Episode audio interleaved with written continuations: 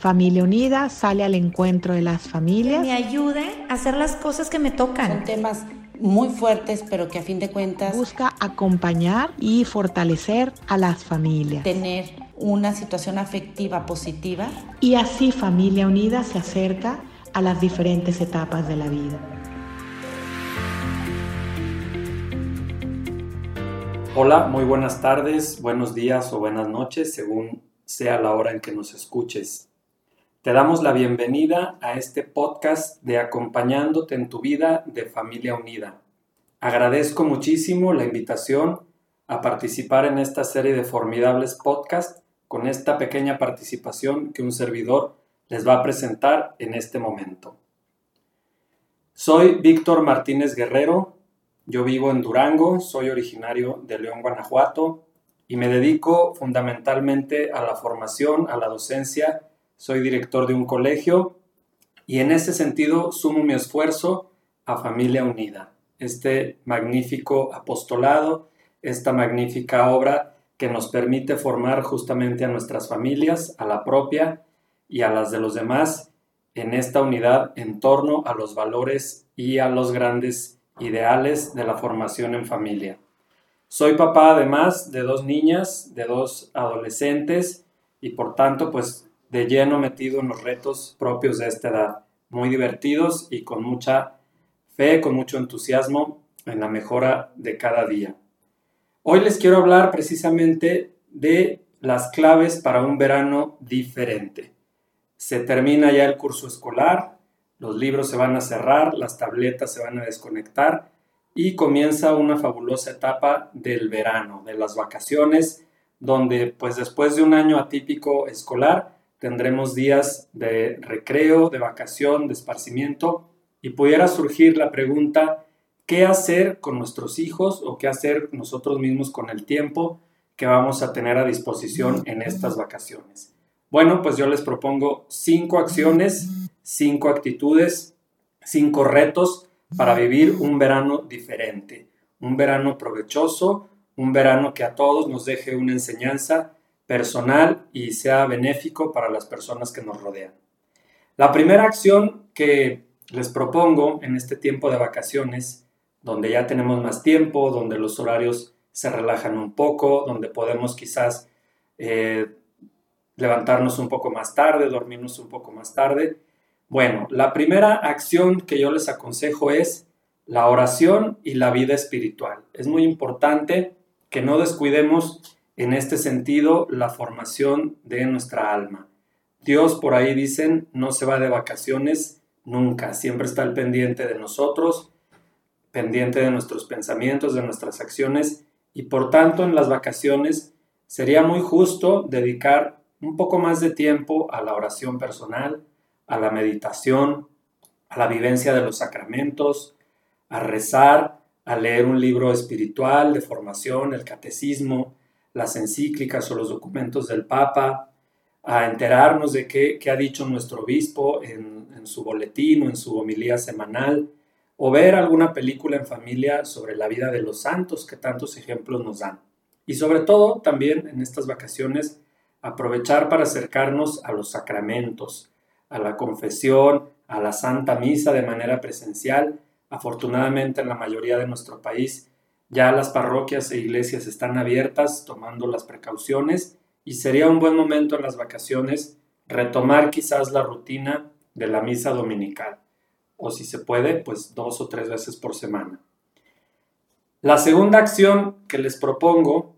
para un verano diferente es el desenchufe digital. Creo que después de un año pegados a una pantalla, a una tablet, a una computadora, es momento de mirar para arriba, al cielo, y ver las maravillas del mundo real. Creo que después, como les decía, de un año pendientes de conexiones del Internet, va a ser muy justo y muy necesario para nuestra salud mental el desenchufarnos totalmente, guardar los aparatos, la computadora, los teléfonos, el WhatsApp, las aplicaciones escolares, la plataforma y dedicarnos a disfrutar sencillamente de lo que nos rodea del viento, de una caminata en la tarde, de ver un amanecer, de salir en la bicicleta, de pasear por un bosque, por un río, sin ninguna preocupación y sin estar pendientes de un teléfono o de alguna notificación. Creo que nuestra mente, nuestro espíritu lo va a agradecer mucho, incluso nuestra propia salud física lo agradecerá el ya no someter a tantas horas nuestros ojos, nuestra posición corporal, a estar pendientes de un aparato o de las conexiones. Disfrutemos todo lo que nos rodea, voltear a ver al rostro, a nuestros seres queridos, a nuestros hijos, ver otra vez y redescubrir el color de sus ojos, el color de su pelo, las pecas, las arrugas, sentir a las personas que nos rodean y, dedicarles el tiempo. A veces nos podemos ver nuestros aparatos y estamos pendientes y dejamos de ver cosas o sucesos de las personas que nos rodean. O incluso dejamos de hacer introspección en nuestra propia vida porque estamos pendientes de estos aparatos. La tercera acción que les propongo es hacer o practicar el deporte o ejercicio al aire libre. Hacer una rutina de gimnasio, salir a correr, a caminar, a trotar, a subir alguna montaña, a conocer algún, alguna atracción turística de nuestra ciudad, a pie, caminando, en bici. En fin, que nuestro cuerpo sienta la libertad de ya no estar encerrado en una casa, en un cuarto, y que disfrutemos pues todos los beneficios que nos da el ejercicio físico. Es muy importante, decían los sabios, ¿verdad? Una frase que ya es muy conocida, de men sana, incorpore sano. Efectivamente, un cuerpo sano, un cuerpo ejercitado, siempre tendrá una capacidad de conocimiento mejor, tendrá mayor creatividad, el cerebro estará más oxigenado y nuestra capacidad de aprender y de decidir será más clara, más lúcida, más nítida. Por tanto, es una buena oportunidad en el verano practicar algún deporte, eh, jugar con nuestros hijos, salir a jugar fútbol, un básquet, una reta, en fin, una actividad donde podamos involucrarnos ya sea individual, en equipo o familiarmente. Hay muchísimos juegos, muchas actividades, muchos eh, canales o, o aplicaciones para poder trabajar, pero sin duda lo mejor será pues disfrutar del ejercicio físico al aire libre en total libertad. El cuarto punto, la cuarta acción que les propongo es la lectura. Qué importante es leer, leer un libro, un periódico, un, recuento o alguna reseña de alguna historia, alguna leyenda de nuestra ciudad o a una novela que nos, nos entretenga, nos distraiga un poco de la realidad y nos ayude a generar creatividad en nuestro cerebro, a usar la imaginación, que muchas veces los medios audiovisuales pues ya nos limitan un poco el uso de nuestra imaginación y nos dan ya todo prácticamente prefabricado. Pero qué importante es que leamos algo que nos guste, alguna novela, alguna serie o algún libro de valores, un libro espiritual, como decíamos en el punto 1, o un libro simplemente de distracción y entretenimiento, pero que nos ayude a desarrollar la lectura y encargarnos de que nuestros hijos, si los tenemos, o las personas que están a nuestro alrededor, puedan tener también un espacio, un tiempo para leer. En muchos lados eh, hay una práctica muy padre en familia que a determinada hora de la tarde pues todos se sientan en la sala con su libro, leen un espacio de tiempo, 15 minutos, media hora tal vez, y al final comparten la lectura que han hecho. Cada quien comparte la idea principal, el personaje principal, las actitudes del mismo, en fin, se hace una lectura en común o participada y todos nos enriquecemos con lo que leyeron nuestros familiares o las personas con las que estamos ahí pasando el momento de lectura. La lectura desarrolla el espíritu, no tanto quizás en un ambiente espiritual, pero, o religioso, mejor dicho, pero eleva el pensamiento, eleva la creatividad, eleva la poesía, el amor, el arte, sentimientos totalmente nobles y espirituales del ser humano, que es muy importante desarrollarlos en este momento. Y dentro de este punto, pues quizás es un momento para escuchar una buena música, una música clásica, una música que nos invite a la lectura. Y por último, la última acción que yo les recomiendo para este verano diferente es cultivar un hobby o alguna afición personal.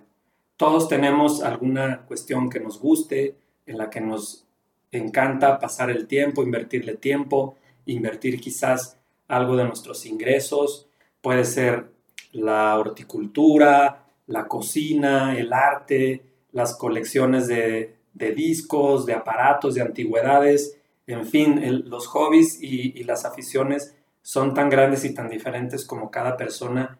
que está en la tierra. Entonces, cultivar un hobby es algo muy interesante en las vacaciones y enseñar a nuestros hijos también a cultivar alguna afición, a desarrollar alguna colección, a lo mejor es momento de acompañarlos a buscar algún aparato, alguna estampita, algún libro que están coleccionando o ir a la búsqueda de, algún insecto que, puedan tener en su colección también, porque luego los niños tienen unas aficiones bastante peculiares y mientras no sean dañinas para ellos, pues creo que los papás podemos apoyar con mucho entusiasmo. Igual, involucrarnos en familia, quizás sea oportuno desarrollar un hobby o una afición que nos guste a todos en familia. Hay familias que les encanta ir en bicicleta, hay familias que les encanta viajar, hacer turismo, hay familias que les gusta mucho los juegos de mesa en la tarde, en la noche, antes de dormir,